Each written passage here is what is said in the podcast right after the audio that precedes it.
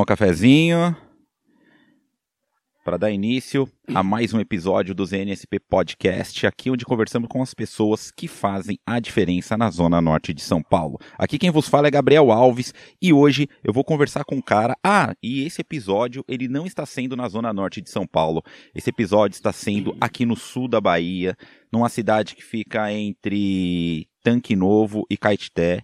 O nosso convidado ele vai falar onde que fica isso daqui. Ele que tem uma história muito bacana, que saiu aqui da Bahia e foi parar na zona norte de São Paulo e construir a sua vida na zona norte de São Paulo. Senhoras e senhores, com vocês, Oswaldino Alves Araújo. Opa, bom dia.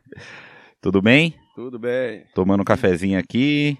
Cafezinho. Na tranquilidade é. da Bahia, né? O episódio está sendo gravado aqui às 7 horas da manhã. Nós tentamos gravar ontem, mas só começou a chegar muita gente aqui em casa e não deu para gravar. E agora gravando com sol na cara aqui, né? Mas tá tudo bem, tá tranquilo, vamos embora. é... Ah, e lembrando que o Oswaldino é o meu pai, né? Então, sem ele eu não estaria aqui hoje. é... Ô pai, eu queria saber um pouco da sua história aqui na Bahia é, e como você foi parar lá em São Paulo, meu. Como que tudo isso aconteceu aqui? Ah, eu quando trabalhava aqui na roça, com 18 anos de idade, fui embora para São Paulo, né? E aí comecei a vida lá, trabalhando, né? Aí trabalhei lá 23 anos, né? Em São Paulo, né? E depois aposentei e vim embora aqui para a Bahia. É. E como que foi? Tem uma história muito engraçada sua que você é, fala que quando você saiu aqui da, da Bahia, você ah. pulou a janela da sua casa para sua mãe não saber que você estava indo para São Paulo. Como que, como que foi isso? Verdade. É que eu achei que mãe ia ficar chorando, aí eu peguei e fugi, né? Deu meia-noite mais ou menos, eu, quando eles foram dormir, eu pulei a janela com a malinha na, debaixo do braço e fui embora. Fui pegar o ônibus na madrugada, né? Lá em uma cidade chamada, chamada Jacaré. Aí de lá fui para Caetité, de Caetité nós fui para Vitória da Conquista, Promado, Vitória da Conquista, e pegamos o asfalto e rodamos três dias de viagem até chegar na Estação da Luz. Estação da Luz. E, e quando você chegou em São Paulo, você sabia, assim, o, o, que, o que, que era São Paulo? Não, até o ônibus que eu vi a primeira vez foi aqui na Bahia, nem sabia o que, que era cidade, nada, entendeu? E, e, quando você chegou lá em São Paulo, você chegou o quê? Na, na rodoviária de Tietê? Não, aquele tempo era a Estação da Luz. Na Estação da Luz? Isso. E quando você chegou lá, você, você foi para onde, né? Porque, meu, o baiano, quando sai daqui, é, aqui é uma cidade pequena, e quando você chega lá em São Paulo, você vê uma cidade daquele tamanho, né? E, e como que você se achou ali dentro? Porque foi em que ano que você... Foi em 1970. Aí desci na Estação da Luz, cheguei lá perdido, né? Um monte de, de gente ali, eu fiquei perdido, aí perguntei o, aqueles guardas, até eles me ensinou como chegava à Estação da Luz. De lá eu peguei um ônibus até a Vila Galvão, entendeu? Na empresa de ônibus Vila Galvão. Depois eles me levaram, o, o porteiro me levou até a casa da minha irmã, né? na Vila Rosália, né? E foi por aí a vida, né? Vixe, Maria. É, e, e, e, como você é, chegou na Zona Norte de São Paulo? Como foi a sua história para chegar na Zona Norte? Na Porque zona... você foi para Guarulhos, né? Foi Guarulhos, é. Primeiro. E como Primeiro. você acabou chegando na Zona Norte? É, eu trabalhei cinco anos na empresa Guarulhos, Vila Galvão. Depois entrei na, na Nações Unidas, que é na Zona Norte, né? Trabalhei quatro anos na Zona Norte, na Nações Unidas. Depois fui para 1979, fui para a Autoviação Brasil Luxo. Aí foi aonde eu fiquei 23 anos trabalhando na Brasil Luxo. Aí comecei, morei ali na Zona Norte, na Vila. Como é que chama lá? Na Lausanne Paulista, né? Super Lausanne. Lausanne. Lausanne Paulista. Aí aposentei e vim aqui para esse paraíso aqui, ó. Aí, ó. Né? Super Bahia, com Bahia. Esse, essa super plantação de palma aqui atrás. Olha só que plantação de palma. Ação animal. Ô pai, e quando você chegou, claro, você começou a trabalhar na Brasil Luxo, e você, quando você entrou na Brasil Luxo, ou na aviação, quando você foi, primeiro você entrou na aviação Guarulhos, né? Era na Vila Galvão. Na Vila Galvão. Lá É. você já, você começou a trabalhar do quê? Rapaz, a história ali, eu trabalhei de lavador de carro, né? Na vila eu passei de lavador, lubrificador, manobrista e mecânico. lá. E quando você chegou na Brasil Luxo, você chegou como o quê na Brasil Luxo? Já como mecânico, né? Já como mecânico. É, E na, na garagem da Brasil Luxo, a Brasil Luxo, pra quem não sabe, né, ela é a nova Sambaíba, né? é a Sambaíba. é. É a Sambaíba.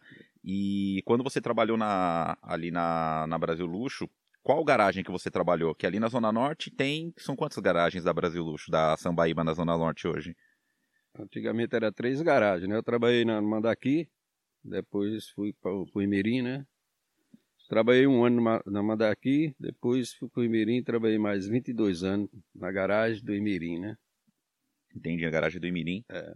Aí tem uma garagem. ah, Tem a, a garagem ali do Peri também, não tem? Tem a do Aquela que Peri. fica, é, fica lá era- embaixo. Antigamente a do Peri era a matriz, né? Acho Garagem que do até Peri. hoje, porque ela deve ser uma das maiores. Tem a que fica ali no Tremembé também, que é grande, né? Tem, né? Do Tremembé. tem. Que é grande. E tem alguma história engraçada, assim, lá do. Você trabalhando na Brasil Luxo? Que eu sei que você conhece muita gente, né? Eu acho que até hoje eu também conheço muitas, é, muitos amigos seus que, que trabalhou junto com você ali na Brasil Luxo e são só figuras, né? Tem alguma história assim? Porque me falaram que você era um dos melhores mecânicos ali da, da Brasil Luxo e que você conseguia levar dois ônibus de uma vez com uma caminhonete, é isso? Como que funciona isso? Era porque eu era mecânico socorrista, né? Ah, Ser mecânico socorrista, então quando um carro quebrava lá no centro, qualquer lugar do- das linhas que quebrava, eu trazia, levava um outro ônibus, né, com, com engato, engatava o carro e trazia para garagem, né. Inclusive meu patrão falava, "Ó, eu não quero carro meu quebrado na rua, então a gente, de qualquer maneira, tinha que trazer. Rodando ou arrastado, de qualquer jeito, a gente trazia para garagem. e, e como que você traz, assim, você, o ônibus estava quebrado É. e você ia com um carro pequeno, era aquele Toyota, né? Um Toyotinha, aquele, aquela picapezinha, e, e você trazia o ônibus com a picape? Não. Eu levava. Quando era um. Aí eu ia lá com a viatura pequena. Se não dasse pra mim trazer arrastando, eu vinha na garagem, pegava um outro ônibus e, e levava guinchado, né? Aí é guinchado. Nossa. E tem alguma história assim, ali dentro da Brasil Luxo, você como mecânico? Porque ali dentro, pra quem não sabe, é, dentro da garagem, além dos mecânicos, que- quem que trabalha ali dentro, assim? Ah, Além do time de mecânico, eu sei que tem, tem muita gente, tem um lava, tem um lava jato ali dentro, né? Tem o lavador, Tem tem, um- tem lavador, tem o valeta, tem muita coisa ali. Foi uma das garagens eu- inclusive, acho que foi uma das melhores garagens que eu trabalhei, viu? É? Tinha um muito bom, meu patrão era muito bom. né? Na, na época, quem era? O dono da Brasil Luxo na época? Era um dos sócios, era Martins. Seu É, um Martins? português. Ah, Ele era dos portugueses ali. dos portugueses ali. É, E agora, assim, ó, você não contou nenhuma história, mas eu lembro de uma história que eu fui lá na Brasil Luxo uma vez, eu era bem pequeno, e teve um dia do pagamento, né? Que vocês recebiam, não sei se era o vale, alguma coisa, e É. vocês ficavam lá. E eu lembro eu bem pequeno e você falava que você era o mecânico na Brasil Luxo, e eu imaginava que você era o chefe da Brasil Luxo, né? Então chegou nesse dia do pagamento, tinha uma fila lá de funcionários. Aí eu virei pro pessoal e falei assim: o meu pai é o chefe aqui. Não, é porque eu era, tinha um cargo de confiança, né? Eu não Uhum. ganhava como chefe, mas era um cargo de confiança que, como eu trabalhava à noite, era um mecânico de confiança do patrão. Aí eu falava, moço, é assim, aí eu que comando aqui ali e tal. Aí você chegou e falou pra turma, lá é verdade que meu pai é chefe aqui? É, mas eu, Eu, não, falei, eu, ô moleque, você me mata de vergonha, viu? mas eu acabei não mentindo, né? Porque você Ah, era- tinha um cargo de confiança, ali. era, era. Você era um chefe ali dentro, né? Outra, um- uma outra história que eu lembro foi uma vez que assaltaram lá Brasil Luxo. Você pode contar esse caso? Que vocês ficaram tudo dentro da sala lá. Foi, foi. A primeira vez que assaltou a Bra... tentaram assaltar Brasil Luxo, eu tava trabalhando, aí eu, quando eu vi um pessoal estranho andando dentro da garagem assim, aí eu peguei, desliguei o cordão, né, e fiquei só olhando assim. Aí os caras foram lá pro escritório, mas aí o conferente percebeu que era um assalto, né? Aí ligou a, o alarme lá, a sirene lá, e os caras saiu amigo, né? Foram embora. Nossa. Da e- outra vez, pegaram nós e puseram naquela aquela fila de gente, assim, né? Eu lembro que eu saí da fila, mas eu vi que, que eles estavam olhando lá dentro do escritório, aí um bandido pegou eu pro colarinho assim, sai pra lá, rapaz, fica encostado aí no ônibus mais os outros, né? Nossa. Aí, eu, sei lá, não tinha medo de nada, não. Pra mim era tudo normal. Aí me jogou eu lá encostado com os outros lá. Aí tocou a sirene de novo. Aí os homens saíram tudo correndo. Nossa senhora. Mas nisso daí já tinha uma meia dúzia que já tava tudo cagado essas horas, né? Quando os caras saíram correndo, só foi nego entrando debaixo dos ônibus assim, entendeu? ai, ai, tudo... Mas Ai. foi divertido, deixei muitos amigos lá, inclusive tem o Jair, né? O Jair que mora lá no- na Zona Norte, lá no Horto Florestal. Sim. Florestal, eu queria até ver se eu encontrava esse cara, desapareceu, né? O Jair, É. amigo. E, e, e depois a da Brasil Luxo, que- como que foi essa transição? Você sabe que quando entrou a Sambaíba, Sambaíba são os mesmos donos ou entraram outros sócios?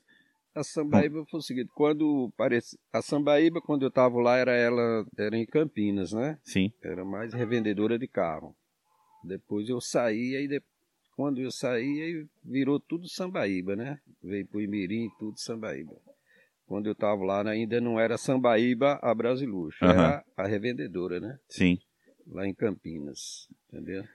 E quando você quando você entrou na Brasil Luxo, você foi direto morar no Lausanne ou você chegou a morar em outros lugares da Zona Norte ali? No começo eu morava no, no, no Tremembé, Jardim Tremembé.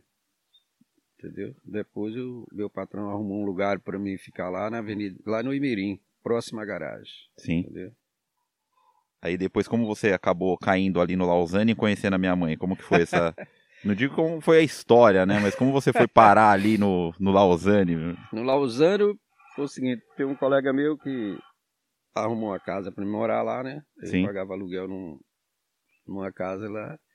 Aí eu conheci a dona da casa, né? Aham. Vixe, A filha, né? A filha da dona da casa e comecei a namorar com ela e a gente se casou e hoje estamos aí já quase 40 anos. E aí surgiu o Gabriel e a Gabriela. Isso, é. Boa. e, e depois, assim, pô, você passou esse tempo, né? Você construiu muitas coisas ali no, no Lausanne, né? E, pô, você conheceu ali o. o ficou, é desde o do Bergamini até o Trimais, né? Nossa. Você. O Bergamino era um, era um, acho que um combinho ali 4x4 ali. Uns dava, O Bergamini, Quatro- o quatro. Bergamini era uma quitanda. era uma quitanda ali, perto da padaria de seu Cardoso ali, era uma quitandazinha.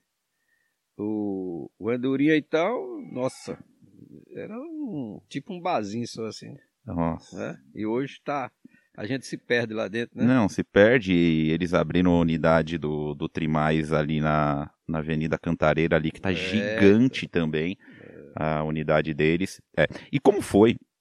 É, assim, você trabalhou esse tempo lá em São Paulo e ao mesmo tempo você comprava terra aqui na Bahia? Como que foi essa transição, assim? Como que você fez Sim. tudo isso? Eu agradeço muito a Brasil Luxo, né?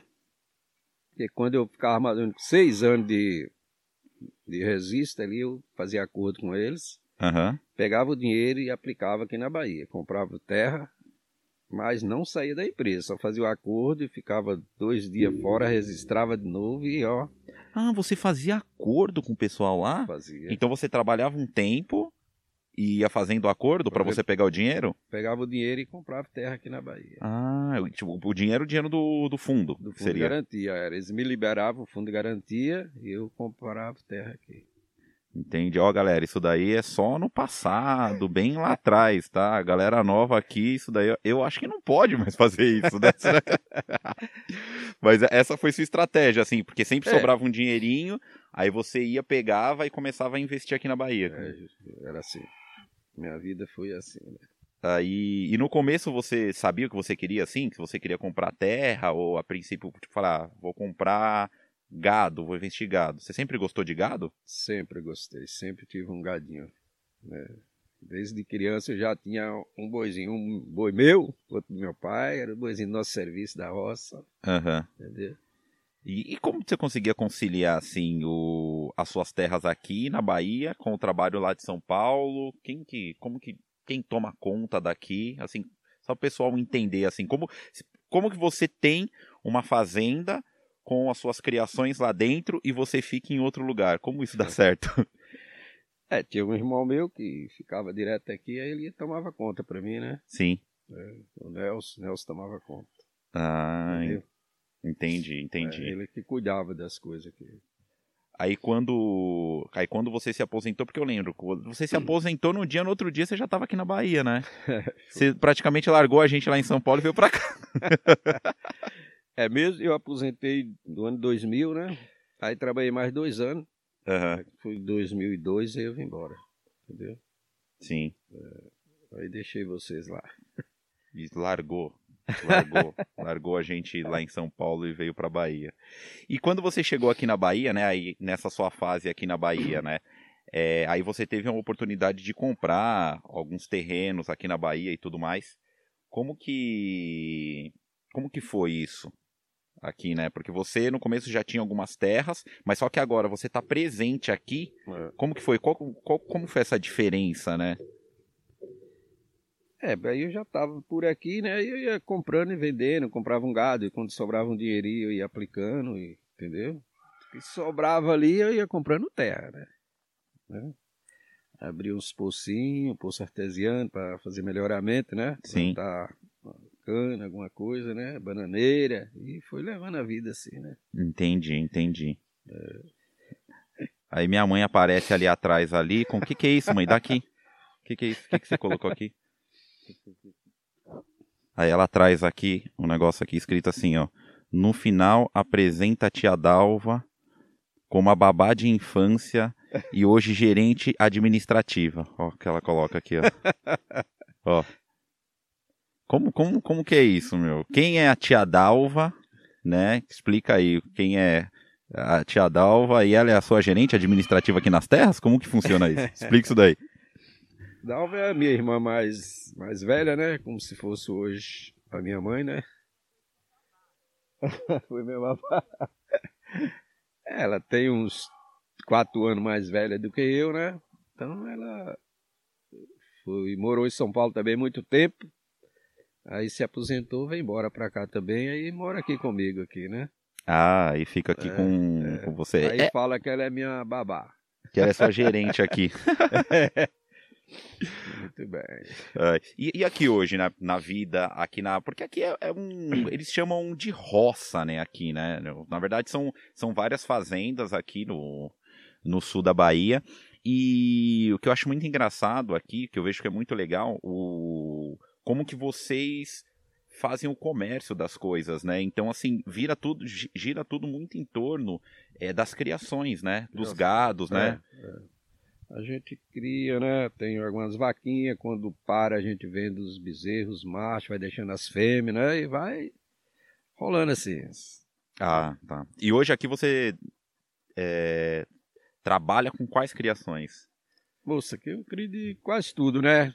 Começar por galinha, porco, gado e por aí, né? Ah, e hoje que o, o comércio do gado, né, tá um comércio muito valorizado, né? É. Hoje a arroba do, do gado tá aproximadamente 300 reais, né? 300 reais. Boi bom é 300 reais. 300 reais. Explica um pouco pro pessoal o que, que significa arroba. né? Porque normalmente as pessoas sempre escutam, né? Eu demorei muito tempo para entender o que, que era arroba, né? O significado dela, qual é o, o quilo que significa, quantos quilos que significa arroba. Explica um pouquinho como que, que funciona isso. É, um arroba seria. É 15 quilos, né? 15 quilos é um arroba. Entendeu? 15 quilos seria uma, uma arroba e arroba, mas te- tem, tem aquele negócio, né? Que arroba significa 15 quilos, mas não necessariamente são, o, como eu posso explicar isso? Os 15 quilos do, do, do gado, né? É. Porque tem aquilo que o, é o peso do gado vivo e o peso do Ah. gado morto, né? Como que. Eu, eu sei que isso é muito complicado, né? Pra, eu demorei um tempo para entender. Como, como, como que é pesado o, o gado e É. o que significa essa arroba é, em valores, assim? Quer dizer peso vivo, né? Sim. Peso vivo, vamos fazer um exemplo aqui. Se o boi pesa 300 quilos no balanção, aí já desconta 50%. Só vai pesar 150 quilos. Entendeu? Então, 150 quilos, para o pessoal entender. O, o gado, ele, o peso dele, 100%, né? O gado, vamos dar um exemplo, o gado pesa 300 quilos. É. Então, quando ele fo- foi lá na balança, ele pesou 300 quilos. Ele vale somente 150 quilos. Certo. Então, 150 quilos corresponde a 10 arrobas. Então, você recebe o valor de 10 arrobas. Correto. certo. Então, vamos imaginar um gado de 300 quilos, ele corresponde a um gado de 150 quilos, que 150 quilos dão 10 arrobas. Então, se for no valor de hoje, que está mais ou menos cotado o a arroba, então um gado de 300 quilos, ele vale mais ou menos 3 mil reais. Correto. Seria isso, né? É. E o peso do, do, do porco, como que funciona? O porco ultimamente está uma, uma média de 170, 180 arroba. 180 arroba. É. Então, praticamente assim, a metade do preço do... Não, o, boi- o porco é o contrário. Você, o porco você só tira, só tira o, o fato dele, né? Tira Sim. O, o fato, o fígado e pesa ele inteiro. Entendeu? Tá. Aí pesa o boi inteiro. O, O boi não, o porco, inteiro. o porco inteiro. É, E é, arroba é a mesma coisa. é a mesma, Quanto a arroba, arroba de 15 quilos. é 15 quilos, é a mesma coisa. Entendi. É meio complicado, né, assim, no começo, né? Fala a verdade, tem gente aqui que até hoje comer, faz o, o comércio, né, trabalha com isso e o cara não tem a menor ideia, né? É, é complicado. E, e o engraçado aqui é que eles sabem a arroba do boi e do porco, assim, só olhando, né? Vocês têm por base, assim, vocês olham pro boi e vocês É. já sabem, né? O erro é, é mínimo, viu? O erro de quilo, de quilo. A gente olha um bolho assim e já fala, esse bolho pesa X, vamos supor, pesa 20 arroba. Sim. O erro é mínimo, pode perder por 2, 3 quilos, entendeu? Tem pessoas que falam em cima certinho. Certinho, né? Não é? Eu vi aqui, vocês batem, tá assim dentro do, do curral, assim dentro da fazenda, eles batem o olho e falam: ah, esse boi tem 10 arrobas, esse boi tem 15 arrobas, esse boi tem 20 arrobas. É. Não, é incrível, né? É aquilo que você falou, é, é por pouco, né? É pouco. é, Erra é bem por, pouco, é. erra por pouco. Meu, é muito legal. E a- as criações de galinha, né? Porque na- nas casas aqui normalmente, eu acho incrível porque quando chega nas casas, ela, aqui é tudo aberto, né? Tudo E as aberto. galinhas, elas ficam no seu determinado lugar. Ela não vai pro vizinho, né? Não vai para outro lado. É, é muito engraçado. Como que funciona isso? Ali é o seguinte, é o galo. O galo é que comanda o, o- o rebanho dele. É É, o mesmo? galo não deixa a galinha do, do, do vizinho vindo no, no, no outro vizinho. Entendeu? Um canta de lá, de cá e não deixa as galinhas. Ah, então são os galos que que fazem mais ou menos essa divisão. É, Eles que galos. organizam É isso? o galo que faz isso. Então quer dizer que não tem galinheiro sem galo, é isso? Não tem, tem que ter o galo, é o chefe, né? Ah, entendi. e eu vi. É E, e- e quantos galos que ficam mais ou menos assim? Que eu vi que assim, tem muita galinha e galo é bem pouquinho, né? Tem- É, não pode ter muito, que eles brigam muito, né? Você tem que ter no máximo três galos, né? Sim. Três galos só. Ah, eu- Dependendo do grupo de galinha que você tem, né? Sim, sim. E outra coisa, por que, que as galinhas elas dormem em cima das árvores? Ah, proteção, né? Galinha é uma ave, né? Gosta de dormir em cima das árvores, né? É porque de noite, assim, pode vir algum. É, Algum animal. veio gato, veio raposa, cachorro também pega, né? É mesmo? É, pega. Nossa, eu, eu- esses dias eu fiquei olhando, né? Eu sempre reparei isso, mas só que eu nunca sabia. Eu falei assim, ah, as galinhas dormem nas árvores, né? Mas eu não entendi, assim, o porquê. Daí esses dias eu tava ali, daí eu perguntei pra você. E é muito engraçado, né? Elas ficam em cima das árvores ali, é tipo assim, claro que é, É. óbvio, né? Elas não vão dormir no chão, porque à noite vem raposa, né? Vem Vem outros tipos de raposa, bicho. é, Então, É uma forma delas se protegerem, né? é, proteger. Ficar ali em cima. E aqui como que funciona, pai, a parte, porque assim, eu sei em cada terreno, em cada casa aqui é tudo dividido, porque como aqui são, normalmente os terrenos aqui são de quantos hectares? Ah, isso aqui é onde nós estamos morando? Não, o, a maioria, assim, dos terrenos, porque é, é para cima de 15 hectares, né? É, não, tem pessoas que têm terreno de 5 hectares, outro tem de 100, varia muito, né? É, e o, que eu acho engraçado é, assim, é o formato que vocês sabem, claro que hoje em dia tem esse, os cercados que vocês fazem, né? É. É, para saber assim qual, onde fica a sua terra e onde é a terra dos outros. Claro que aqui onde você mora você sabe, mas tem alguns terrenos que são terrenos gigantescos, assim, tem terreno de 20 hectares aqui, né? É. Eu não vou fazer a conta de hectare, que eu sei que é uma conta bem complicada. Uma vez eu tentei fazer a conta de hectare. Quem souber a conta de hectare, fala aí pra gente, que tem, é, mas é uma proporção gigantesca. Um terreno de 20 é. hectares são muitos terrenos, é, tem é uma metragem gigantesca. É, e, e, como vocês sabem, assim, que essa daqui é minha terra e essa daqui não é minha terra? Como que funciona tudo isso? É, é porque os terrenos todos são cercados, né? Sim. Tudo é cercado de arame, né? Uhum. Tudo é... Outros já tem os corredores, né? Corredor, tem estrada, tudo dividido, né? Sim. É, e antigamente não precisava nem documento. O cara só falava que o, o documento é o, é, é o, o bigode. meu bigode. Né? Tirava o bigode assim é. e falava: esse daqui é o meu documento, o bigode. é. ah, mas é. E voltando, saindo um pouquinho aqui da, da Bahia e voltando lá para São Paulo, tá na Zona Norte, né? Eu sei que, que você e a mãe sempre é, deu uma educação assim muito bacana pra gente, né? Nós estudamos no SAA, no VIP, aqui na, na Zona Norte, né? E eu lembro que você reclamava muito, né? Porque era, até hoje o SAA ainda não existe, o VIP... Sabia que o SAA ele, ele não existe mais? É, parou? Fechou ele, ali? ele fechou. O SA Nossa, fechou no, o é. prédio. E, mas era uma escola super conceituada ali na Zona Norte, né? O. Era. E eu lembro que, putz, mano, a gente estudou desde pequeno no SAA, a Gabriela estudou uma época no Marilac, Marilac depois foi. nós fomos pro VIP, né? É. É, e eu lembro que você reclamava muito, né, do, do dos valores do, do. Como que era essa discussão, assim, com a mãe? Porque a mãe que falava, não, eles vão estudar nessa escola aqui, não tem problema. É, porque na época a gente, você viu, o salário do mecânico é um salário médio, baixo, né? Era muito alto. Sim. E para mim, como eu estava construindo, né? Construindo, pagando escola, duas escolas particulares, e pesava, né? Sim. Então não era fácil não, viu? E o trabalho de eu levar vocês na escola e buscar, sua mãe trabalhava fora e eu que chegava em casa tinha que dar o lanche de vocês e tinha que dormir para ir trabalhar, né? É, porque você tra... é verdade, ainda como é. mecânico você trabalhava à noite, né? Trabalhava você não trabalhava à noite e durante o dia eu estava construindo as casas, né? As casinhas ainda tinha que tirar uma hora para levar vocês na escola e buscar. Então era corrido demais. Chegava é. no, dia, no dia do pagamento, meu Deus, tá, pagava uma prestação e a outra chegando, entendeu? Eu lembro que era, meu, em torno de 400 reais naquela época, o, o SA, né? Eu lembro uma, uma, vez assim que, eu não sei se foi a mãe que falou, eu ouvi o, o, o boleto, já era uma escola cara, era, né? Era cara, é. 400 pau para aquela época, putz, era é um valor bem puxado, assim, né? Sorte minha que eu fazia muito hora extra, né? Eu uhum. ganhava quase dois salários do, dos outros mecânicos. Só entendeu? de hora extra Só que você de hora fazia. extra. Que você fazia. É, e ainda você era um mecânico de confiança, né?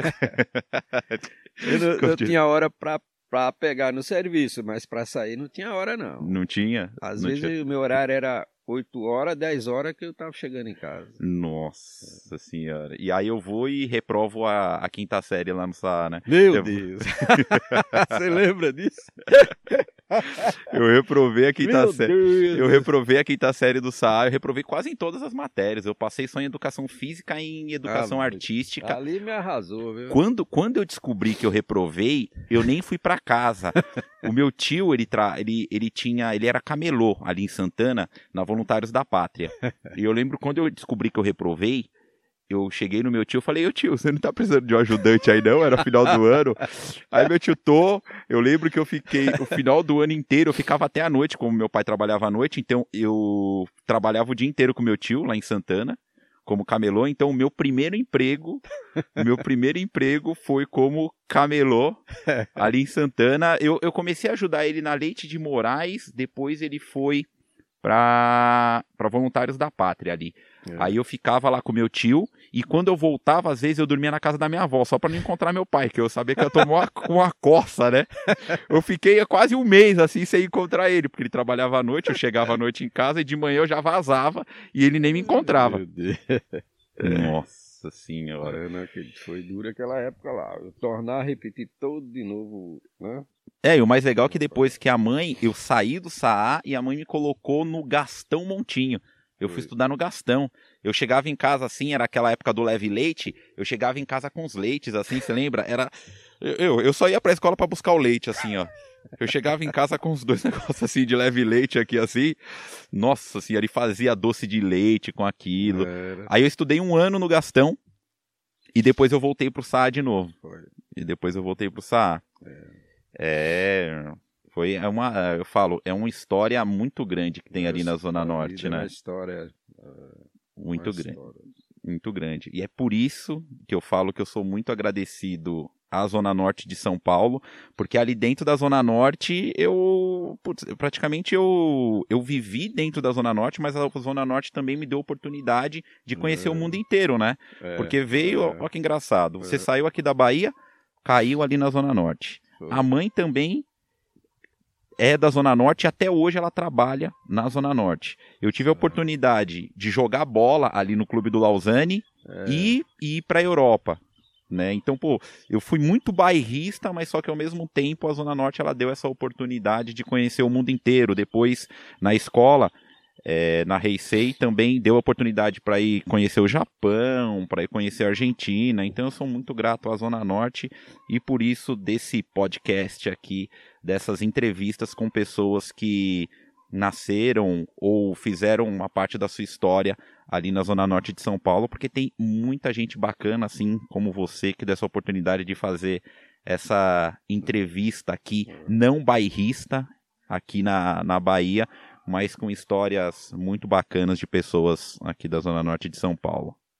Beleza. Beleza? Agradeço Beleza. então a essa super entrevista, abrir espaço aqui a sua plantação de palma nesse cenário maravilhoso, com esse Isso. sol aqui na cara logo de manhã. E ficamos aqui. Valeu, pai. Valeu. Toca aqui. Ah, nesse tempo de pandemia a gente dá soquinho assim. Oh, e tomar um cafezinho. Tomar um cafezinho agora. É. E você que assistiu essa entrevista pelo YouTube, então deixa os seus comentários aí, o que você achou, se tem alguma, é, alguma pergunta. E você que está assistindo pelo algum, algum stream de áudio, Spotify, Google Podcast, Apple Podcast, deixa os seus comentários também. Beleza? Valeu então. Muito obrigado. Até o próximo episódio. Valeu!